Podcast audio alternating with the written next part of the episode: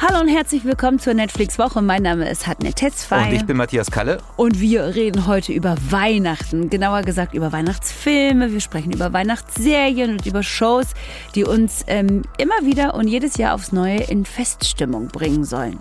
Dafür haben wir uns Verstärkung von zwei Podcast-Legenden geholt, die mit uns darüber sprechen, was einen guten Weihnachtsfilm und eine gute Weihnachtsserie ausmachen und was sie sich dieses Jahr so anschauen werden, nämlich Maria Buckelberg und Nils Buckelberg. In der Zuhörerinnenfrage geht es äh, in dieser Woche um einen Rollentausch. Und die besondere Empfehlung kommt heute von Schauspielerin Sandra Hüller, die von einer Dramedy mit Sandra Oh überzeugt wurde. Lieber Matthias, was hast du gegen das Wort Dramedy? Ich habe dich gerade nur schon so ein bisschen ich, einatmen sehen. So. Ich, ich finde, das ist so ein komischer äh, Kunst. Griff äh, oder ein Kunstwort, was, äh, was der Sache nicht, nicht äh, Genüge tut. Weißt du, also weil in meinem Dafürhalten äh, steckt in jeder guten Comedy auch Drama und in jedem Drama auch ein bisschen Comedy. Und deshalb, also, ne, das ist so, es ist einfach eine gute Serie. Es ist eine sehr gute Serie. Sehr gute Serie, die sie gleich äh, vorstellen wird. Und es sind auch ganz tolle Weihnachtsfilme, die wir euch vorstellen werden. Ich freue mich so auf diese Folge heute. Ich kann dir gar nicht sagen, wie sehr, weil die meiste Zeit, ähm, oder sagen wir es mal so, in den vergangenen Jahren ist es mir immer sehr schwer gefallen, pünktlich im Dezember in vorweihnachtliche Stimmung zu kommen. In diesem Jahr habe ich mich vorgenommen, mich da richtig reinzustürzen. Und es gelingt mir bisher sehr gut. Ja, und ich glaube, dass wenn wir heute diese Folge aufnehmen, das wird ähm, auch nicht schaden, wahrscheinlich Nein. für deine, für deine Weihnachtsstimmung. Nein, oder? es wird mich dann noch weiter reintragen. Es wird mich weiter durch diese Adventszeit tragen. Und äh, ich freue mich vor allen Dingen sehr auf die beiden, die ähnlich auf dieses Thema blicken wie ich, nämlich voller Vorfreude. Und wir, Hatten und ich, würden uns freuen, wenn ihr uns noch einen Gefallen tätet. Und zwar in den Shownotes ist immer noch ein Link zu einer Umfrage, mit deren Hilfe wir die Netflix-Woche noch weiter verbessern wollen. Deshalb würden wir uns freuen, wenn ihr da eure Meinung reinschreiben würdet. So, und jetzt kommen erstmal die Empfehlungen. So, Belgien ist das neue Dänemark. Das sagt ihr jetzt erstmal nichts, aber ich habe in den letzten ja, Monaten, eigentlich schon Jahren festgestellt, aus Belgien kommen gerade tolle Serien. Mhm. Und eine habe ich dir jetzt mitgebracht als Empfehlung, nämlich Kojoten. Und darum geht's. Es geht um eine Gruppe Pfadfinder, aber die sind nicht so 12, 13, sondern die sind so 17, 18, 19, also mhm. am Ende ihrer Pfadfinderzeit. Und die machen einen Ausflug nach Luxemburg. Äh, Im Sommer in ein Waldgebiet bei Luxemburg und äh, es scheint der letzte große Sommer dieser Pfadfinder zu sein. Die sind auch selbstverwaltend, da gibt es keine Erwachsenen, die da, die da was zu sagen haben, äh, sondern die haben da ihr Camp. Und natürlich gibt es einen Troublemaker, Kevin. Der ist, der ist so ein bisschen, der nimmt Drogen, der, der, der sieht ein bisschen mysteriöser aus und ähm, der will eigentlich mit diesem ganzen Pfadfindergetue nichts mehr am Hut haben. So. Und gleich am ersten Abend geht Kevin in den kleinen Ort in der Nähe des Waldes. Und sofort lernt er eine zauberhafte junge Frau kennen, mit der er diese Nacht verbringt und mit der er LSD nimmt. Und ähm, sie verbringen die Nacht an einem ja, Waldsee und äh, am nächsten Morgen, noch sehr benebelt vom LSD, springt Kevin in diesen See hinein äh, und landet auf einmal in einer Grotte. Und äh, in seinem Rausch denkt er, dass eine Nixe, die in dieser Grotte wohnt, ihm Diamanten gibt. Und ähm, er kommt dann zurück in dieses Camp und ähm, was davon war wahr, was war nicht wahr. Wahr ist auf jeden Fall, dass er auf einmal in der Tasche Diamanten hat. Diese Diamanten zeigt er seinem besten Kumpel und sagt, wir müssen da nochmal hin, da ist eine Nixe. Und der sagt, Nixe, du spinnst.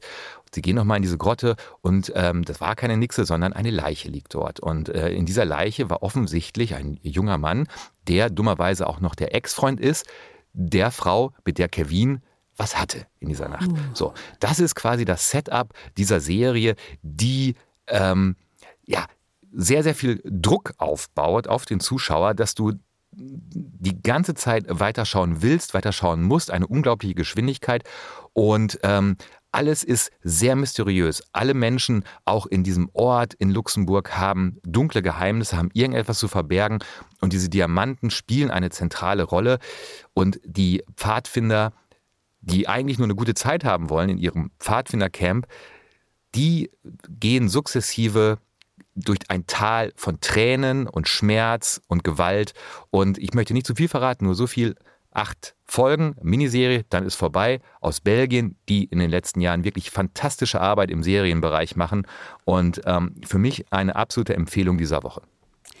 Also, Jetzt mal ganz im Ernst. Ja. Als ich das gelesen habe, dachte ich, das ist doch bestimmt lustig. Haha, weißt du, so eine Gruppe von Pfadfindern, ja. die sich denkt irgendwie, nö, und dann finden die da so und dann müssen sie irgend so ein Geheimnis auf die Spur kommen und dann rausfinden, nee. von wem die Diamanten sind und so. So klang das Nein, für mich. Ich weiß null. gar nicht, warum ich das am Anfang gleich komisch gelesen habe und dachte, ach guck mal, das gucke ich jetzt. Das Vielleicht hast du an Willy Coyote gedacht. Weiß ich auch nicht. Tiny Toons. Wahrscheinlich, ja. irgendwie so. Aber sehr, sehr spannend. Total toll. Also es ist wirklich, äh, hat mit Weihnachten nichts zu tun. Ja, also wer, wer, eigentlich die Empfehlung für all diejenigen, die sagen, ey, lasst mich jetzt mal in Ruhe mit Weihnachten. Wenn ich jetzt nur Weihnachtsempfehlungen bekomme, dann höre ich nicht weiter. Doch, hört weiter. Kojoten auf jeden Fall eine Empfehlung für alle, die Weihnachten nicht so mögen. Ich habe noch einen sehr unweihnachtlichen Tipp eine noch sehr unweihnachtliche Empfehlung, die nur von den Temperaturen her, finde ich, in diese Jahreszeit passt, aber inhaltlich überhaupt nicht. Und zwar erscheint morgen ein neuer ähm, Netflix-Film, The Unforgivable, mit Sandra Bullock in der Hauptrolle. Sandra Bullock spielt Ruth Slater, die nach 20 Jahren, die sie im Gefängnis gesessen hat, und zwar wegen eines Mordes an einem Polizisten, aus dem Gefängnis entlassen wird, vorzeitig mhm. wegen guter Führung und sich im Grunde genommen nur noch um eine Sache kümmert oder der nur noch eine Sache wichtig ist, nämlich ihre kleine Schwester zu finden. Am Anfang weiß man nicht, in welchem Verhältnis diese beiden Frauen zueinander stehen, aber stellt sich relativ schnell heraus, es ist, sind äh, Schwestern. Und ähm, diese Schwester wurde, nachdem Ruth Slater ins Gefängnis kam, an Adoptiveltern weggegeben und die beiden hatten keinen Kontakt mehr. Sie macht sich also auf die Suche nach dieser Schwester, äh, wird dabei begleitet ähm, von vielen Charakteren, die in diesem Film eine Rolle spielen. Da wären zum Beispiel ähm, ihr Bewährungshelfer, der ihr auf den rechten Weg helfen will. Dann spielt da auch noch ähm, ein, ähm, ein Anwalt eine Rolle, ein Ehepaar, bei dem der Ehemann ein Anwalt ist. Wird übrigens gespielt von Viola Davis, hm. ähm, die Frau, und der Anwalt wird gespielt von Vincent D'Onofrio, äh, den du woher kennst? Daredevil. Ähm, genau. Ähm, der war der Bösewicht bei Daredevil, einer Serie, die ich sehr, sehr gerne geschaut habe. Ja. Tatsächlich. Ich glaube, äh, Oldschool-Fans kennen ihn auch noch aus Law and Order. Da hat er auch mal mitgespielt. Das waren so seine Fernsehanfänge. Also der spielt damit. Und dann spielen dann noch die Kinder des Polizisten, den Ruth Slater erschossen hat. Die spielen dann nämlich auch noch eine Rolle. Es geht im Grunde genommen um Familie. Es geht um Familienbande. Es geht um Traumata, die man mit sich herumschleppt. Also am Ende doch ein Weihnachtsfilm. Stimmt. Stimmt. Ähm, es geht auch natürlich darum, äh, wie man, also welche Traumata Traumata man mitschleppt, wie man mit denen umgeht, was man da, wie man, wie man Trauma verarbeitet. Und in dem Film ist es kalt. Es ist ununterbrochen kalt, weil der Film in, ähm, in Washington State spielt, also im äußersten Nordwesten der USA, direkt an der Grenze zu Kanada. Und alles ist nicht nur so, so Schneeregenmäßig, weißt du, nicht mhm. Schnee, sondern mhm. Schneeregen, ja, so richtig ja, oh ekelhaft Gott, November, so nass, kalt. Ähm, es ist alles auch ein bisschen dreckig, alles ist gritty und so. Und mittendrin diese wirklich vom Leben und natürlich auch von ihrer langjährigen Haftstrafe gebrochene Ruth Slater, die gut gespielt wird von ähm, Sandra Bullock.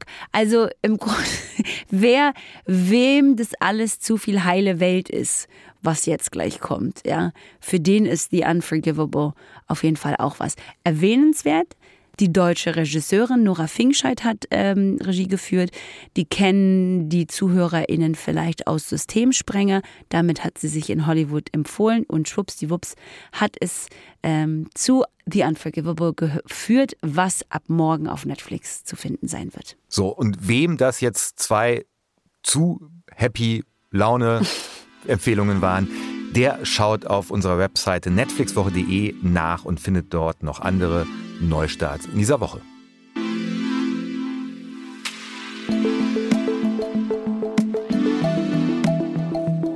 Leute, Weihnachten steht vor der Tür. Ja, Weihnachten ist eigentlich hier. Ist quasi schon da, ne? Ja, Gefühlt. Weihnachten ist gerade reingekommen. In rund zwei Wochen, ja, hier auf dem Tisch. Jetzt verstehe ich auch, was du meinst. Wow, ich habe heute schon den ganzen Tag ein bisschen Probleme mit Matthias Witzen, aber das ist ein anderes Thema für einen anderen Tag. Denn jetzt ähm, wird es bei uns hier in der Netflix-Woche endlich weihnachtlich. Ich habe es ja anfangs schon gesagt, ich freue mich da schon sehr drauf. Und jetzt passiert es. Wir wollen euch jetzt auch in diese Stimmung bringen und sprechen heute über alles das, was zumindest auf dem Bildschirm weihnachtsmäßig für uns auf jeden Fall dazugehört. Was sind die besten Weihnachtsfilme? Was sind die besten Weihnachtsserien? Was sind so Klassiker, aber was sind vielleicht auch neue Lieblinge und warum sind sie das geworden? Dazu haben wir, wie eingangs schon erwähnt, uns Gäste eingeladen, die besser nicht ausgesucht hätten werden können. Nämlich uns gegenüber sitzen gerade Maria und Nils Buckelberg. Hallo, Ho, ho, ho. willkommen. Danke für die Einladung. Ich weiß gar nicht, ob ihr es mitbekommen habt, aber angesichts der Tatsache, dass du, liebe Maria, gesagt hast, dass du ähm, das komplette Wochenende mehr oder weniger in der Netflix-Weihnachtsbibliothek verbracht hast, wird es auch schon zu dir gedrungen sein, dass es das nämlich gibt. Im November wurde von Netflix das große Here for the Holidays Special ausgerufen. Das bedeutet, bis Weihnachten, seit November, Leute, ja, bis Weihnachten äh, gibt es wöchentlich neue Filme, neue Serien und Specials aus aller Welt. Und äh, da haben wir uns alle mal ein bisschen umgeschaut drin und werden mit euch auch einige interessante Neuentdeckungen vielleicht teilen. Ich bin sehr gespannt. Wir auch. Und ähm, um das nochmal kurz einzuordnen, ihr seid nicht nur wahnsinnig erfolgreiche Podcaster. Ich hatte ja, Maria, das Glück, auch mit dir schon zusammenzuarbeiten. Du warst die Produzentin von ähm, den Schaulustigen, äh, die ich mit, äh, den ich mit Sophie Passmann hatte. Äh, Nils, du hast unfassbar erfolgreiche Podcast und äh, die Älteren, so wie ich, äh, kennen dich natürlich auch noch von aus deiner Zeit bei Viva und als jemand, der vor allem auf Twitter und auf Instagram Popkultur mal allen Leuten ihre Schranken äh, zuweist, weil Absolut. Besser kann man sich nicht auskennen. Und was natürlich dieses ganze Popkulturthema auch mit Weihnachtsserien, Weihnachtsfilmen zu tun hat, darauf äh, freue ich mich ganz besonders, wenn wir gleich äh, mal reingehen ins Thema. Naja, komm, dann können wir jetzt auch gleich mal Ne- Name-Dropping betreiben, Leute. Was sind eure Film- und Serienrituale, die ihr jedes Jahr an Weihnachten, unabhängig von Aktualität, ähm, gucken müsst? Also was sind da, was, was gehört da unbedingt dazu für euch? Also erstmal sind Nils und ich riesen Weihnachtsfans. Das ist schon mal wichtig, ja. Also wir, oder? Ja, absolut. Dein Gesicht wird so leer gerade. Also ich meine, ich kenne das, aber ich würde nur noch mal nachchecken. Ich warte, wo ich einhaken muss. Ich bin wahnsinnig aufgeregt, was du sagst. Ähm, und ich habe mit, mein, mit meiner Familie die Tradition, dass wir immer ähm, schöne Bescherung gucken. Ne, mit Chevy Ja, Chase. natürlich. Und tatsächlich habe ich mal so die Filme, die ich mir Weihnachten immer angucke, bin ich mal im Kopf durchgegangen. Und da sind ja nur ganz wenige davon Weihnachtsfilme. Ne? So, Ja. Das ist ja immer, Weihnachtsfilme sind ja immer Herr der Ringe und irgendwie diese ganzen Geschichten, diese epischen Dinger, die dann immer auch im Fernsehen nochmal kommen, aber auch auf den ganzen Streamingdiensten landen. Und ich glaube, das liegt halt daran, weil man irgendwie davon ausgeht, die schaffe ich jetzt mal wieder, ne? Also die schafft man ja sonst nie. Aber das ist irgendwie für mich auch so ganz große Weihnachtsstimmung. Und wenn ich die Harry Potter Melodie höre, bin ich auch sofort, habe ich Sachen unterm Baum. Herr der Ringe ist interessant, hört man von vielen. Und ich glaube, das liegt auch daran, dass äh, als sie ins Kino kamen, vor doch schon einiger Zeit, kamen die, glaube ich, kurz nach Weihnachten in die Kinos. Ja, das, das, vielleicht liegt das auch daran, dass die wurden, glaube ich, so programmiert, dass man so am 27., 28. da ins Kino gehen sollte. Das- Vollgestopft, da mit vollem gab's- Magen. Genau. Und sich Drei dann Stunden. Drei Stunden Kino, Schlaf. Kannst du Ja. auch dazwischen gut auf Toilette oder so, da verpasst du es ja, gibt es ja so viel Längen. Ja, die sind ja ewig unterwegs. Ja. Also das ist ja, die kommen ja gar nicht an. Nils, wie ist bei dir? Ich, hab- ich gucke auch mit meiner Tochter immer schöne Bescherung jedes Jahr. Äh, eben den erwähnten Chevy Chase-Film. Äh, ein paar andere Filme gucke ich mit ihr eigentlich auch noch. Also Elf zum Beispiel mit Will Ferrell, äh, auch ein großer Klassiker. Stimmt. Ähm, es gibt einen Film, den ich äh, wahnsinnig gerne mit ihr gucke, den kaum jemand kennt. Der heißt Die Gebrüder Weihnachtsmann mit Paul Giamatti. Äh, der ist extrem witzig und ich liebe den einfach sehr. Ist ein äh, super guter Weihnachtsfilm. Und natürlich äh, der Klassiker, der nicht fehlen darf, ist Stirb langsam. Äh, wobei ich den zweiten Teil bevorzuge. Der am Flughafen spielt. Genau. Ich ja. finde, das ist der bessere Stück langsam, aber das ist ja auch ein klassischer Weihnachtsfilm, möchte ich sagen. Klassischer als der Also wird erste, mittlerweile wird der als wird der im Weihnachtsfilmkanon immer mitgenannt. Das Ja. liegt, glaube ich, wahrscheinlich auch ein bisschen an Brooklyn 99, aber äh, Stirb langsam ist ja, ist ja offizieller Weihnachts. Vor allem im ersten Teil sagt der Fahrer Argyle, ähm, als er mit, äh, mit John McLean zum Nakatomi Plaza fährt. Wir gehen ähm, richtig rein jetzt, Leute. Voll. legt er- Es kommt Zitat. Ja, ja. macht, er ja. macht eine Kassette an und dann kommt äh, Christmas in the Hollies von Run DMC, der berühmte Song. Und äh, dann sagt John McLean zu ihm, kannst du nicht ein bisschen Weihnachtsmusik anmachen? Und Argyle sagt dann immer, und das spreche ich immer mit, das ist Weihnachtsmusik. Das ist mein großer Lieblingsweihnachtsfilmsatz aus diesem Film. Wow, ich finde. Wir sind äh, mittendrin. Ja, aber ich Wir finde beeindruckend und besorgniserregend gleichermaßen, dass du das gerade so gut nachgemacht hast. Also, das war mir schon ein bisschen so, mm. Aber Auch noch aus der Zeit, wo man Filme auf Deutsch gesehen hat. natürlich, Ja, natürlich. natürlich. voll, diese, diese, ich habe gerade wirklich die Synchronstimme einfach 100 Prozent im Ohr. Aber sag mal, so, was ist denn mit so Klassikern wie drei Haselnüsse für Aschenbrödel? Ähm, oder es gibt ja dann zum Beispiel auch noch der kleine Lord und Ja. solche Sachen. Da, okay, Maria schüttelt schon den Kopf. Konnte ich nie was raus. mit anfangen zur großen Trauer meines Vaters. Ja. Das ist, äh, konnte ich einfach, ich kann, schon als Kind mochte ich die nicht. Also ich mochte schon als Kind immer, ich bin, also ich gucke jeden animierten Weihnachtsfilm. Ich bin so großer animierter, also ich- zum Beispiel, was für mich jetzt ein Klassiker ist, den habe ich tatsächlich schon dreimal gesehen. Ich glaube, der kam letztes oder vorletztes Jahr, Klaus. Mhm. Von Ja, auch, ja. ist glaube ich auch, ist ja auch von Netflix. Ist ja, ich, genau, ne? ist Ja. Netflix-Produktion. Genau, und den liebe ich so sehr. Äh, oder auch Arthur Christmas, nur Arthur heißt er, glaube ich. Also nee, diese, After Christmas heißt ja? der. ja. Diese ganzen animierten Weihnachtsfilme liebe ich total. Ich weiß, ja. Wie muss man sich die Wohnung bei euch dann vorstellen? Ab wann ist geschmückt und ab wann steht der Baum? Äh, es ist noch nicht geschmückt. Wie bitte? Nee, Ja, aber also es ist emotional geschmückt. aber wir kommen einfach nicht dazu. Wir waren gestern beim Weihnachts-, äh, beim äh, Nikolaus-Gansessen bei meinen Eltern und da ist so krass geschmückt. Sieht aus wie eine Weihnachtsabteilung vom Kaufhof.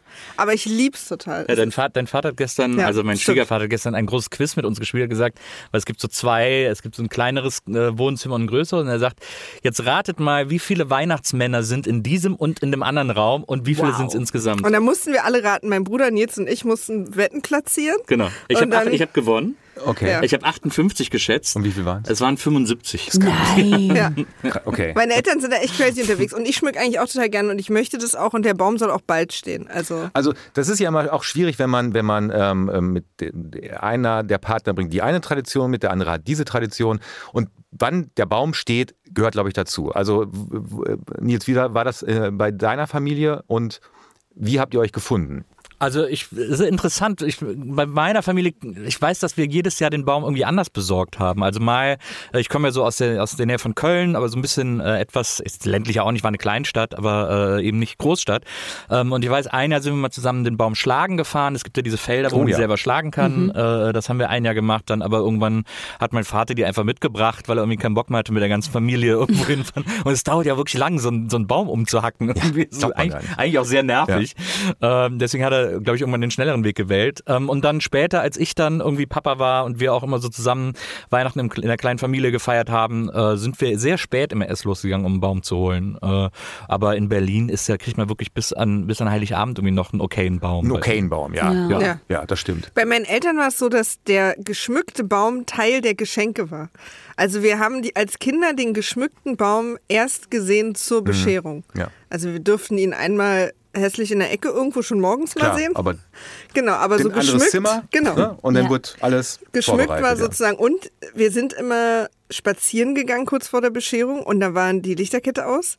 Und wenn wir wiederkamen, war die an, das hieß, der Weihnachtsmann war da. Und das hat Oh. mich als Kind fertig gemacht, weil ich nicht rausbekommen habe, wie wann Wie diese. Lichterkette angeht. Ja. Später habe ich von Timern erfahren. An Steckdosen. äh, aber das war sozusagen, hat der Weihnachtsmann Bescheid gesagt. Wenn er die Geschenke abgelegt hat, hat er die Lichterkette angemacht, um Bescheid zu sagen, dass er da war. Mein Vater hat in der Zwischenzeit Schmückverbot bei uns in der Ah ja. Familie. Weil, Also, weil äh, da- das wurde ihm untersagt von uns allen, weil es niemanden gibt, der so untalentiert ist im Dekorieren wie mein Vater. Und So der, den Stern an so einen seitlichen Ast und so. Du, du, du verstehst nicht, ich, weil ich war halt so. Ne, es, es klang wirklich so, als ob ihn jemand fragt, so mal, wie viel, wie viel Lametta kann man denn an so einen Baum machen? Und er sagt, ja. also, wie viel Lametta kann man an dem Baum machen? Mein Vater, ja. So. Und du, also wir sind da wirklich irgendwann reingekommen, waren auch alle, alle möglichen Lichterketten der vergangenen Jahre am Baum. Na, schön. Also da auch unterschiedliche Stile hast du da bemerkt, aus unterschiedlichen Epochen, unterschiedlichen Ja. Lebensabschnitten. Einige waren bunt, einige Jahresringe. waren so, wo du also warst, wow. Und dann sind wir dazu übergegangen zu sagen, Vater, du hast viele Talente. Aber das. Weihnachtsbaum schmücken is not one of them. Meine Eltern wechseln sich ab deswegen. Ist es so? Mhm. Und man merkt, auch, man, muss man denn raten, wer, dieses Jahr, wer, wer dieses Jahr äh, geschmückt haben Es könnte? ist super klar. Mein Es ist super Vater klar. ganz viel Lametta und auch so Häufchen. Ja. Und meine Mutter so einzeln ganz wenig nur so. Okay. aha. Also mein Vater ist immer voll und meine Mutter ist dann eher minimalistisch. Marie, du sagtest gerade, ihr seid denn vor der Bescherung äh, spazieren gegangen. Ja. Es gibt auch in anderen Familien die Tradition, die Älteren erinnern sich, dass man Wir warten aufs Christkind geschaut hat. Das kam dann, glaube ich, immer in der ARD oder im ZDF. Da bin ich jetzt nicht ganz firm. Ähm, aber dieses, dieses, man schaut vorher noch eine Weihnachtsgeschichte. Ich kann mich zum Beispiel daran erinnern, ich äh, hatte einen sehr, sehr schönen Heiligabend, als ich ähm, der Zauber von Oz in der Judy Garland-Version mal gesehen habe. Und deshalb ist der Zauber von Oz für mich ein Weihnachtsfilm. So. Ja. Habt ihr Ähnliches? Also, ähm, wie, du sagtest es ja schon, Filme, die eigentlich mit Weihnachten eher entfernt nur was zu tun haben, aber die dadurch, dass es man irgendeine Verbindung hergestellt hat zum Heiligen Abend oder zur Bescherung, dazugehören. Also für mich war es auch immer Tradition. Mein Bruder, also wir haben immer am Weihnachtsmorgen mit meinen Eltern gefrühstückt. Und mein Bruder und ich, ich habe einen achtjährigen Bruder, mit dem ich mich aber super verstehe. Wir haben uns immer, wir mussten nach dem Frühstück in sein oder mein Zimmer gehen.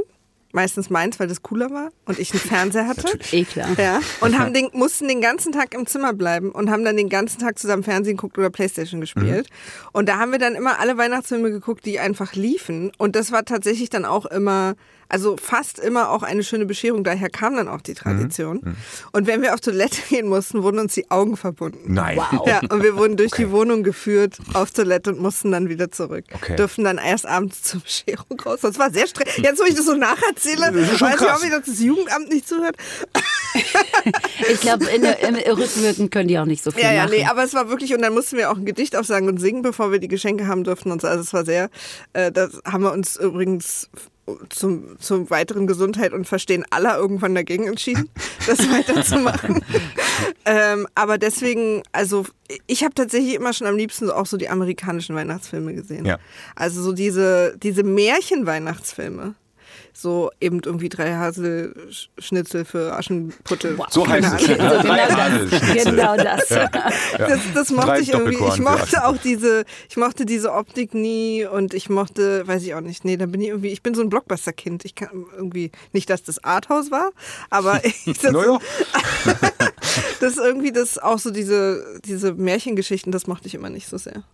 Nils, wie ist es bei dir? Ich, äh, also ich habe drei ältere Geschwister, deswegen war für mich äh, der Weihnachtsmorgen immer sehr stressig, weil ich sozusagen äh, Geschenke für alle einpacken musste. Und äh, wenn man so sechs, sieben ist, ist das nicht so einfach, vor allem wenn es dann so viele Geschenke sind, weil die Eltern ja auch noch und so. Und dann habe ich da erstmal irgendwie den halben Tag im Kinderzimmer äh, gebraucht, um, um die Sachen irgendwie einzupacken. Ähm, hab aber dann, ich, ich war aber auch ein totaler Fernsehjunkie. Ich war glücklich, wenn der Fernseher lief, weil das auch war auch so ein bisschen, meine Eltern, meine Eltern hatten nie einen Videorekorder und so, nein, das brauchen wir nicht und so, was, warum sollen wir einen Farbfernseher kaufen, der geht doch noch und so. Ähm, also so, das war immer so ein strenges Fernsehregiment bei uns. Der geht doch noch. Der ist doch noch gut. Also haben irgendwann haben sich dann auch sogar einen mit Fernbedienung gekauft äh, und ich musste nicht mehr immer nach vorne laufen und umschalten. Aber äh, ich habe trotzdem immer gerne so im WDR oder so liefen wir dann meist. Also es war ja zu meiner Zeit gab es nur drei Programme, das muss man sich mal vorstellen. Ja, ich erinnere und, mich. Äh, und ähm, und dann habe ich okay. so im WDR liefen dann so Sachen wie auch wie der Zauber von Oz oder auch dann mal so eine Weihnachtsfolge der Sesamstraße Ja. oder oder der Sendung mit der Maus oder so. Ähm, und sowas habe ich dann geguckt, was ich aber für eine sehr zentrale deutsche wichtige Weihnachtsfernseherinnerung halte, äh, die in den letzten Jahren viel zu sehr äh, in Vergessenheit geraten ist äh, und die dringend reaktiviert werden sollte, ist meines Erachtens nach die ZDF Weihnachtsserie. Der Fünf- Sechsteiler, wer der erinnert sich nicht? Sechsteiler, Patrick Anna. Packard, Tim Thaler, äh, Silas. Ähm, Was äh, bedeuten diese Worte? Dann gab es irgendwie noch so, ein- so ein Pärchen, weiß ich nicht mehr, so zwei, die irgendwie zusammen. Das waren so Weihnachtsserien, die gingen immer Heiligabend los oder ein, zwei Tage vor Heiligabend. Dann kam jeden Abend eine Folge und das waren immer so. Sehr aufwendig produziert ja, eigentlich. sehr aufwendig produziert für die ganze Familie, so Serien. Und Patrick Packard zum Beispiel war ein Junge, der hatte eine Schatzkarte auf dem Fuß tätowiert und dann musste da irgendwie, war da irgendwie ein Mikrochip, der gejagt werden musste. Oder Tim Thaler, der Junge, der sein Lachen verkauft hat und so. Das war. Gespielt äh, von Tommy Orner. Ja. Das Ja. war sehr, sehr aufregend. Ja. War Anna auch so Ja, eine Anna war- Weihnachtsserie? Anna auch. ne? Anna Da war wahrscheinlich die erfolgreichste Ja. Ja, ja. Also was, äh, was, was mir noch so aufgefallen ist, ne, weil wenn man jetzt so hört, was wir alle geguckt haben, ist, dass es ja ganz unterschiedliche Kategorien gibt. Also es gibt einmal die Kategorie von Filmen, die an Weihnachten laufen. Äh, das sind eben die Herr der Ringe, Harry Potters dieser Welt und so weiter und so fort. Also so Filme, die da laufen, weil die Leute da Zeit haben, wie du vorhin auch schon gesagt hast, Maria. Dann gibt's ja noch die Filme, die eigentlich nicht weiter was mit Weihnachten zu tun haben, aber eben an Weihnachten spielen. So ähm, irgendwie die Weihnachten so als loses Setting haben, würde So ich wie jetzt mal sagen. langsam. Wie Stirb langsam, Hallo? genau. er rettet das Weihnachtsfest Naja. auf einer Weihnachtsfeier. Aber nicht so, wie der Weihnachtsmann das retten würde. So, weißt du, nicht alle Geschenke kommen an oder ich habe noch das Geschenk für mein Kind ergattern können, den letzten, was auch immer, war das nicht Arnold Schwarzenegger, Ja, der Arnold das letzte, Schwarzenegger. irgend- das letzte, die letzte Spielfigur irgendwie versprochen für ist sein versprochen. Versprochen ist Wow. versprochen, genau. Das, also, ne, das ist, also, ne, es gibt diese Filme, die also quasi an Weihnachten spielen. Und dann kommen wir zu meiner Lieblingskategorie, mit der ich mich auch ausgiebig beschäftigt habe, sind Weihnachts-Romcoms. Ja. Weihnachtsrom Wei Weihnachts-Romcoms, weil es scheint irgendwie ein Ding zu sein, dass man an Weihnachten nicht Single ist. Dass es Singles irgendwie an Weihnachten doch gelingen muss. Dieses Es ist, ein, es ist ein Wunder. Es ist ein Weihnachtswunder, es, an Weihnachten nicht mehr Single so. zu sein. Und da dachte ich auch so, aber warum denn so? Also warum, was ist daran so wichtig, Ja. Weihnachten nicht alleine zu verbringen, dass es wirklich eine ganze Batterie von Filmen gibt, wo es darum geht, dass jemand sich pünktlich zum Weihnachtsfest verliebt haben muss. Timing. Also spielst du auf die großartige äh, norwegische Serie Weihnachten zu Hause an, die ähm, mit der ich finde, dass Netflix da vor zwei, drei Jahren wirklich einen Klassiker ähm, erfunden hat, den ich mir auch tatsächlich jedes Jahr wahnsinnig gerne anschaue. Ich weiß nicht, ob ihr den schon gesehen habt. Weihnachten zu Hause, zwei Zwei Staffeln, Staffeln, zwei ja. Staffeln ähm, über eine junge äh, Krankenschwester, die ähm, ähm, in deren Familie auch Weihnachten ähnlich gefeiert wird, Maria, wie bei deinen Eltern. Und sie ist die Einzige, die seit Jahren immer keinen Freund mit nach Hause bringt, zu diesem großen Weihnachtsessen. Und ihr, ihre Aufgabe ist es, äh, vom 1. Dezember, sie hat 24 Tage Zeit, um einen passenden Partner zu finden, um mit dem ähm, zum Weihnachtsessen zu ihrer Familie zu kommen. Darum geht's in dieser Serie. Ja. Und die ist wirklich sehr, sehr, sehr toll, sehr, sehr schön gemacht. Und ähm, aber das Phänomen, warum man an Weihnachten nicht alleine sein sollte, ähm, also einen festen Partner haben sollte, das äh, schließt sich mir auch nicht. Ich habe das nicht verstanden, ehrlich nicht. Aber ich finde ja auch, diese Weihnachtsromcoms sind ja auch immer noch mal ein drüber. Also da ist ja noch einer drauf auf die normalen Romcoms. Ja. Ja. Und ich gucke die manchmal auch total gerne. Ähm, ich bin zwei Teile drin in dieser wirklich crazy, also wo ich mit, wie heißt sie denn? Vanessa Hudgens. wie heißt denn diese Reihe? Ich ah, es warte, grad warte, nicht. ich weiß es. Ich, Ich weiß habe die es, ich dritte von drauf. diesem Jahr noch nicht gesehen. Ja, ja, irgendwie, naja, irgendwie, genau, also irgendwie so, ein, so eine Tausch. Ich habe den ersten und den zweiten Teil gesehen. Mhm. Und zwar auch unter anderem, weil mein Lieblingspodcast, also mein nach eurem natürlich, Ähm, Ja, klar. How Did This Get Made, wo sie über Filme reden, wo sie nicht genau verstehen, wo gab es da mal eine Stelle, wo jemand hätte sagen können, hat jemand mal das Drehbuch gelesen? ähm, die haben, reden über diese Teile jedes Jahr sehr äh, ausführlich und sehr wundervoll lustig und deswegen bin ich über die gestolpert und gucke die immer, damit ich vorbereitet bin auf diesen Podcast. The Princess Switch. Genau. Und da geht's wirklich jedes Jahr so ein bisschen wie bei Sharknado, nur noch um Eskalation dieser Grundidee. also so am Anfang wurden zwei getauscht, dann drei. Der dritte Teil ist jetzt wohl ein Heist-Movie, also keiner weiß mehr worum, aber zwischen es ist die ganze Zeit ist sozusagen Weihnachten und es ist irgendwie so ein klassisches äh, zwei Frauen, die sie halt also genau gleich aussehen und die eine ist eine Prinzessin von so einem ausgedachten Land, was, was ja Netflix Weihnachtsfilme gerne machen, ausgedachte Länder, also Romcoms auch. Äh, und die andere ist sozusagen eine ganz einfache Bäckerin. Eine ganz Ja, ja, einfache. total. Also sieht man auch, wie sie angezogen gestylt ist, klassische Bäckerin so leben. Und die tauschen dann halt Plätze und dann wird sich verliebt in Prinzen und andere Bäcker und naja, ihr könnt euch vorstellen. Und das eskaliert aber, weil es so gut lief beim ersten Mal, müssen sie ja dann immer, ist doch jetzt egal, ob das Sinn macht. Und jetzt wird's noch verrückter und eine dritte und die ist dann böse und so. Und, äh, und das ist dann halt immer alles an Weihnachten und natürlich gibt's dann viele Missverständnisse und äh, oder wie sie in der in, in dem anderen Podcast immer sagen, good old switcheroo. Keiner mehr weiß, wer wer ist am Ende.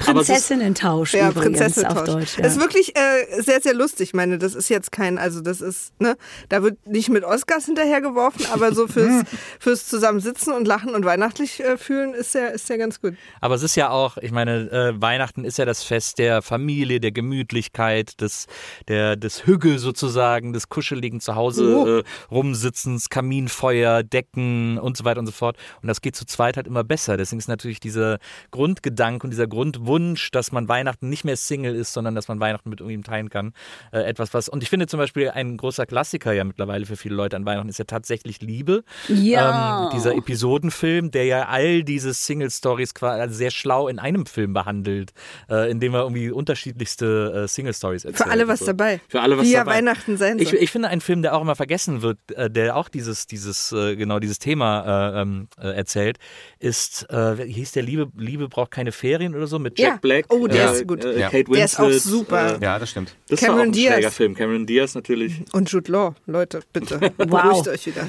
Das war sehr, sehr gut. Jetzt immer, ja, jetzt mal langsam. Ne? Ich habe auch zum Beispiel äh, Hard Love geguckt. Ja. Ja. Einfach weil ich dachte, Respekt für den Titel, da gucke ich mal rein. nee, Love Hard. Love Hard. Love Hard. Nach Ja. Love Actually, Love Hard fand ich, da Nach bin ich erstmal da bin ich erstmal an Bord. Äh, den habe ich geguckt jetzt am Wochenende. Und? Ich fand ihn eigentlich ganz charmant. Ich bin dann vor allen Dingen, wie, äh, wie hieß denn der Hauptdarsteller? Jimmy. Jimmy Ja, O. Yang. Genau. Jimmy O. Yang. Und Jimmy den, O. Yang. Also auch wieder so ein Film, ne? Mhm, Der eine, die, wir tun wieder so, als wären wir zusammen und eigentlich sind wir doch mit anderen und dann merken wir aber irgendwie, Moment mal, empfinde ich für die was und die Familie sind alle verwirrt und so. Äh, das ist ja eigentlich wieder eine ähnliche Geschichte wie auch diese norwegische Serie. Ja, aber einen, äh, einen habe ich noch, der, auch wenn wir jetzt so bei Weihnachtsklischees und, und so ähm, sich verknallen und man braucht einen Partner zu Weihnachten und dann tun wir erst so, als ob wir ein Paar wären, verkaufen das der Familie so und verknallen uns dann aber doch. Äh, aus der Kategorie habe ich einen und ähm, der hat mich auch ein bisschen froh gemacht, muss ich ehrlich sagen. Da war ich, da habe ich mich sehr gefreut. Den habe ich geguckt, ohne zu wissen, worum es da wirklich geht, und zwar Single All the Way. Heißt der. Und das ist eine, ähm, eine schwule Rom-Com. Da geht es um zwei Männer, also ne, die alle auch in diesen glücklichen amerikanischen Familien leben, wo alle sich so lieb haben. Und an Weihnachten kommt man nach Hause und sagt, aber wir wollen doch nur, dass du einen Partner hast. Und was ist denn eigentlich mit deinem besten Freund und so? Und ähm, ja, aber Mama, ich habe dir doch schon erklärt, nur weil wir als schwule Männer irgendwie so befreundet sind, heißt es ja nicht, dass wir gleich auch irgendwie kompatibel für eine Beziehung sind und so. Hör doch auf, mich das zu fragen und dann am Ende wird es vielleicht doch was. Und das habe ich geguckt und, ähm, und, war sehr, sehr, fand es sehr süß. Aber es war halt auch so diese, diese Klischees einfach mal aus einer anderen Perspektive erzählt und auch nochmal anders erzählen. Äh, mit zwei ganz süßen Hauptdarstellern, denen man natürlich total, weil sie wahnsinnig attraktiv alle gecastet sind, ja, denen du den total gerne zuguckst und dir denkst, huch, hallo, huch, ja, du siehst auch gut aus. Hallöchen. Hallöchen. Was? Aber da wird halt auch mitgespielt, ne? Ja. Dann müssen die so eine, so eine Kampagne machen, wo es dann um Rasierschaum geht. Und dann wird es halt so in totalen Klischees auch abgearbeitet. Und die Fotos sind auch so. Vielleicht eine ne? Menge sehr guter Jawlines so, äh, am Start. ja, ganz, ganz, ganz kantige Kiefer überall und so.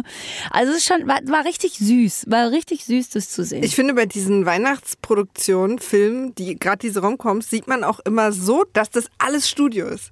Ja. Also dass, Ja, das, ja. da Alles. ist nie jemandem kalt.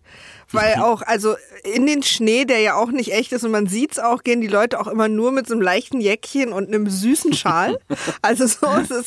Und ich finde, man sieht immer so doll, dass das alles nur irgendwie wahrscheinlich in einer Soundstage aufgenommen wurde irgendwo. Aber ich finde, bei diesen meisten dieser Filme ist mir das halt einfach egal. Völlig egal. Ja, total. Ich möchte in diesem Zusammenhang mal äh, kurz ähm, auf eine dänische neue Weihnachtsserie hinweisen. Elfen heißt die, die das nämlich alles nicht macht. Da liegt kein Schnee äh, und es ist keine Rom-Com. Da haben wir den Trailer gesehen. Sie ist, sie ist äh, sehr interessant. Äh, worum geht's? Eine äh, Familie aus Kopenhagen, äh, Vater, Mutter, zwei Kinder, nämlich ein ähm, 17-jähriger, 18-jähriger Sohn und eine 11-jährige Tochter, fahren auf eine ganz, ganz kleine Insel, auf eine dänische Insel, um dort mal in aller Abgeschiedenheit und nur als Familie Weihnachten zu feiern. Wer träumt nicht davon? So. Kein, es Traum, gibt, ja. es gibt äh, Auto ist voll mit allem, mit allen Geschenken. Ähm, es gibt da auch kein WLAN. Es gibt nur einen Hofladen auf dieser Insel. Da gibt es gar nichts. So, was es da aber gibt, ist so eine Art militärische Absperrung, eine große, eine große Mauer um den Wald. Aber keiner weiß ganz genau, also von dieser Familie, was ist denn da Haben sie aus eigentlich? dem Lonely Planet wahrscheinlich die Idee. Wahrscheinlich. Und auch die, die, die äh, fünf, sechs Inselbewohner sind auch sehr mürrisch und sagen, hier gibt es nichts zu sehen, ihr habt da dieses Haus gemietet und da bleibt ihr jetzt die nächsten Tage und geht nicht raus. Ja. So, mehr oder weniger. Der Grund ist, dass hinter, diesem, ähm, hinter dieser Absperrung leben Waldelfen. Aber nicht Waldelfen, wie wir sie uns vorstellen, nämlich so kleine, niedliche Tiere, sondern das sind einfach richtige Monster. Also diese Waldelfen sind out of character, Kühe essende Riesenmonster. Das Problem ist, die elfjährige Tochter findet ein Waldelfenbaby. Das Waldelfenbaby ist wahnsinnig süß und wahnsinnig niedlich und sie weiß nicht, dass aus diesem wahnsinnig süßen, niedlichen Waldelfenbaby irgendwann mal dieses Waldelfenmonster wird. Darum geht es in Elfen. Also wenn man sagt, ich habe jetzt echt genug Romcoms gesehen und genug Schnee in Serien, da ist Elfen eine schöne Abwechslung. Kann ich nur empfehlen. Ich finde, ein guter Kompromiss sind die Christmas Chronicles. Ja. Ähm, ist ja auch eine Netflix-Produktion, in der Kurt Russell der Weihnachtsmann ist.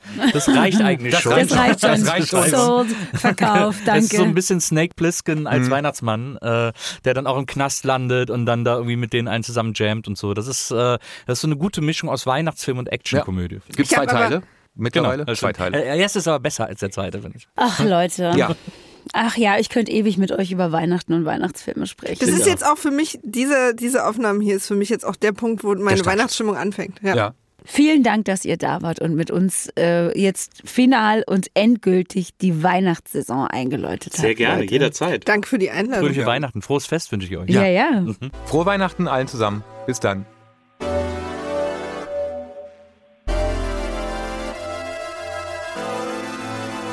Wir kommen jetzt zur Zuhörerinnenfrage der Woche und die kommt diesmal von Stefan aus Oldenburg. Er hat uns eine Textnachricht geschrieben und in der steht folgendes. Wenn ihr für einen Tag eine Serienfigur eurer Wahl sein könntet, welche wäre das und warum? Hat nett. Ich habe lange überlegt und mir ist keine Serienfigur Mhm. eingefallen, die ich äh, gerne für einen Tag wäre, aber mir ist eine Filmfigur eingefallen. Ich bin gespannt. Und zwar wäre ich gerne ähm, Trudy Smith, gespielt von Regina King in The Harder They Fall. Wirklich? Ja, die hat die coolste Eingangssequenz aller Zeiten, nämlich als sie sozusagen mitten in der Prärie stehend diesen Zug, der auf sie zufährt, anhält, indem sie einfach auf den Schienen stehen bleibt. Ne? Und ähm, das mit einer Lässigkeit und einer Autorität macht, die ich mir für mich in meinem wahren Leben wünsche.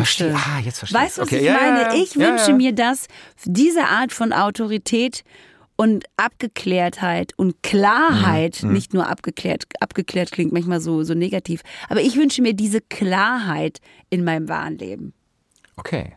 So, das Ja. ist das, das ist das, was ich gerne wäre. Wer wärst du Okay. gerne? Also ich wäre gerne Yorkie. Yorkie aus, ähm, äh, Yorkie aus Black Mirror und zwar aus der Überfolge San Junipero.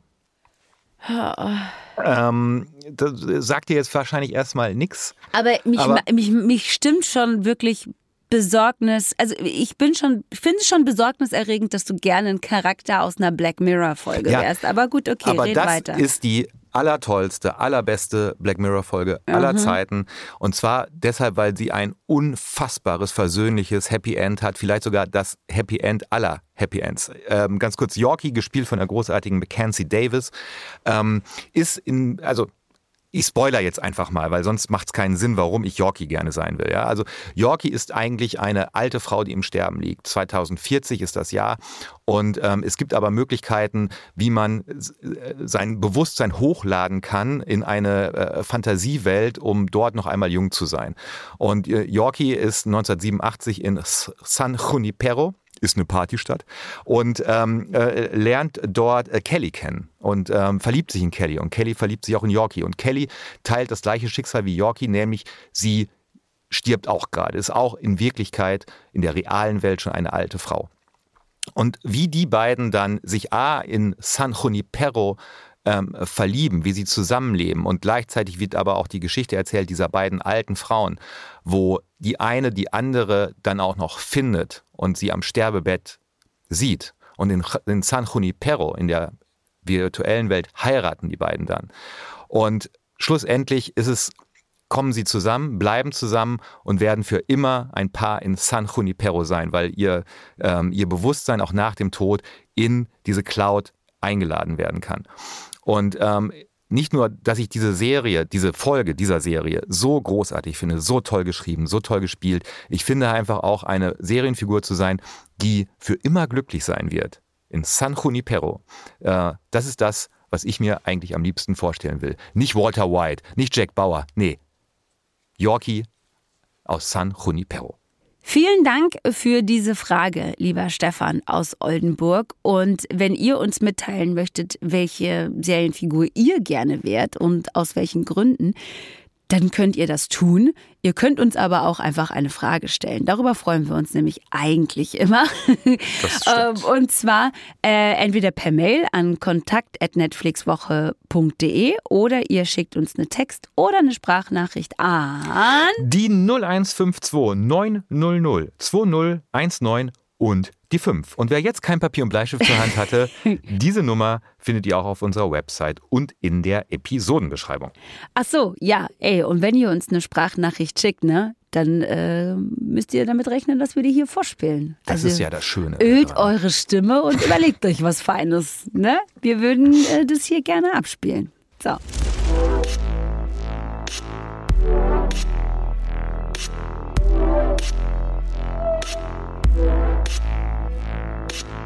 Die besondere Empfehlung kommt diese Woche von der Schauspielerin Sandra Hüller, die wir spätestens seit ihrer Hauptrolle in Toni Erdmann von Maren Ade aus dem Jahr 2016 sehr verehren. Und im Januar wird sie in der Adaption des Robert Harris Romans München im Angesicht des Krieges zu sehen sein. Und sie empfiehlt uns diese Woche Folgendes. Also, meine besondere Empfehlung auf Netflix ist heute The Chair, die Professorin auf Deutsch mit Sandra Oh und David Duchovny, eine äh, unglaublich ähm, kluge und ähm, lustige Serie über eine Dekanin äh, und die Schwierigkeiten, in die sie ähm, gerät ähm, äh, als sie diesen, diesen Posten übernimmt und äh, was es bedeutet, diesen Posten zu halten in diesen Zeiten. Und ähm, das ist nie äh, oberflächlich oder ähm, also man könnte vielleicht denken, äh, dass es dort dann einfache Erzählungen gibt, aber die gibt es an keiner Stelle. Und immer wenn man denkt, jetzt könnte es doch langsam mal laufen, passiert wieder irgendwas, ähm, äh, ähm, was sie davon abhält, einfach ihre Arbeit zu machen. Das ist ganz toll. Also, das ist ein ganz, ganz toller Tipp von mhm. Sandra Hüller, weil ich nämlich die Professorin in einem Rutsch durchgeguckt habe. Ich, ich habe es in einem ja. Rutsch durchgeguckt. Ja. War, es, ist, macht, es ist ganz kurzweilig, es sind sehr kurze Folgen. Ähm, Sandra Oh spielt diese Dekanin, die sich an diesem, nicht an irgendeinem Department, sondern ausgerechnet am English Department äh, durchsetzen soll. Die wird da sozusagen als junge Frau reingesetzt mit auch noch asiatischen Wurzeln und soll so diese alte Knöcher eine weiße Struktur aufbrechen und erkennt irgendwann, dass sie sich damit gar nicht unbedingt so einen Gefallen getan mhm. hat, weil Chefin sein ist halt auch nicht so einfach, vor allen Dingen, wenn du das Gefühl hast, dass alle dich eh nur scheitern sehen ja. wollen. Und ähm, also Creator oder Showrunnerin ist unter anderem Amanda Pete, die hat das auch geschrieben und hatte als äh, Partnerin sozusagen, als Anspielpartnerin Sarah Paulson, ähm, die ja vielleicht einige mhm. aus dem Netflix-Universum als Nurse Ratchet kennen. Mhm. Und ähm, Sarah Paulson hat sich dann immer kurz mit der getroffen, ist dann so die Drehbücher durchgegangen, hat ein bisschen Feedback gegeben und ähm, die äh, Lebensgefährtin von Sarah Paulson, nämlich Holland Taylor, die spielt da auch mit. Die spielt nämlich die Professorin Joan Hambling, eine ähm, schon betagtere Professorin, die da halt eben auch mit Ageism kämpfen muss, ne, mit Altersdiskriminierung und sich dann halt auch fragt, na ja, aber ich habe doch auch noch was zu sagen und so. Also kommen ganz viele kleine lustige Geschichten dazu. Es gibt sogar eine Liebesgeschichte zwischen ähm, äh, der Figur von Sandra Oh und der Figur von Jay Duplass, nämlich Professor Bill Dobson. Ähm, der, die braucht man aber eigentlich nicht, weil alles andere so, so lustig erzählt ist, dass man sich die auch sparen könnte, in der Theorie.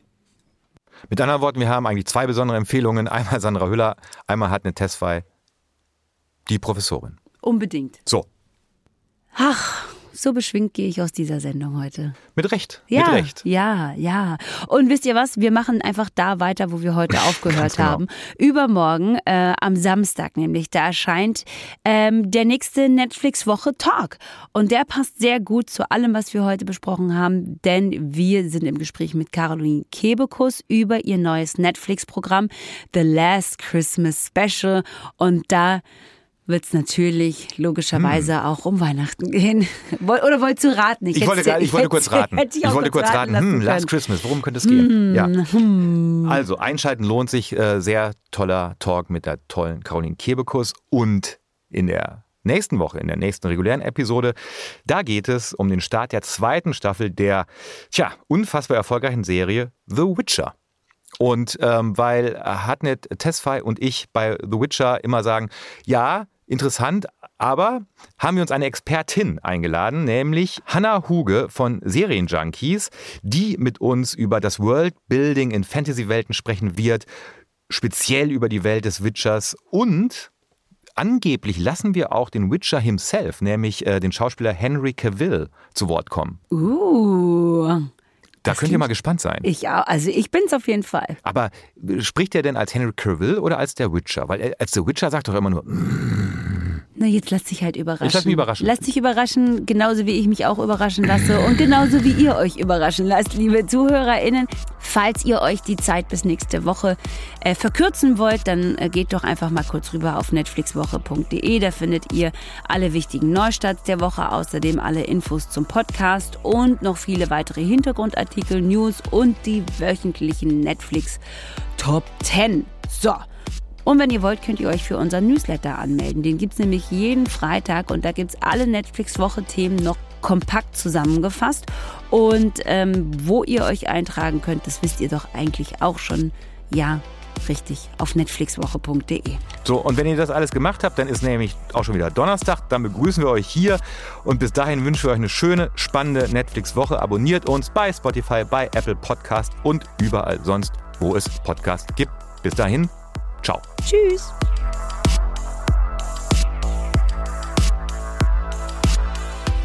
Netflix Woche ist eine Produktion von Netflix und ACB Stories. Moderation Hartnett Tesfay und Matthias Kalle. Redaktion Julius Wussmann, Jens Thiele. Produktion Isabel Wob. Und die Titelmusik kommt von Assad John.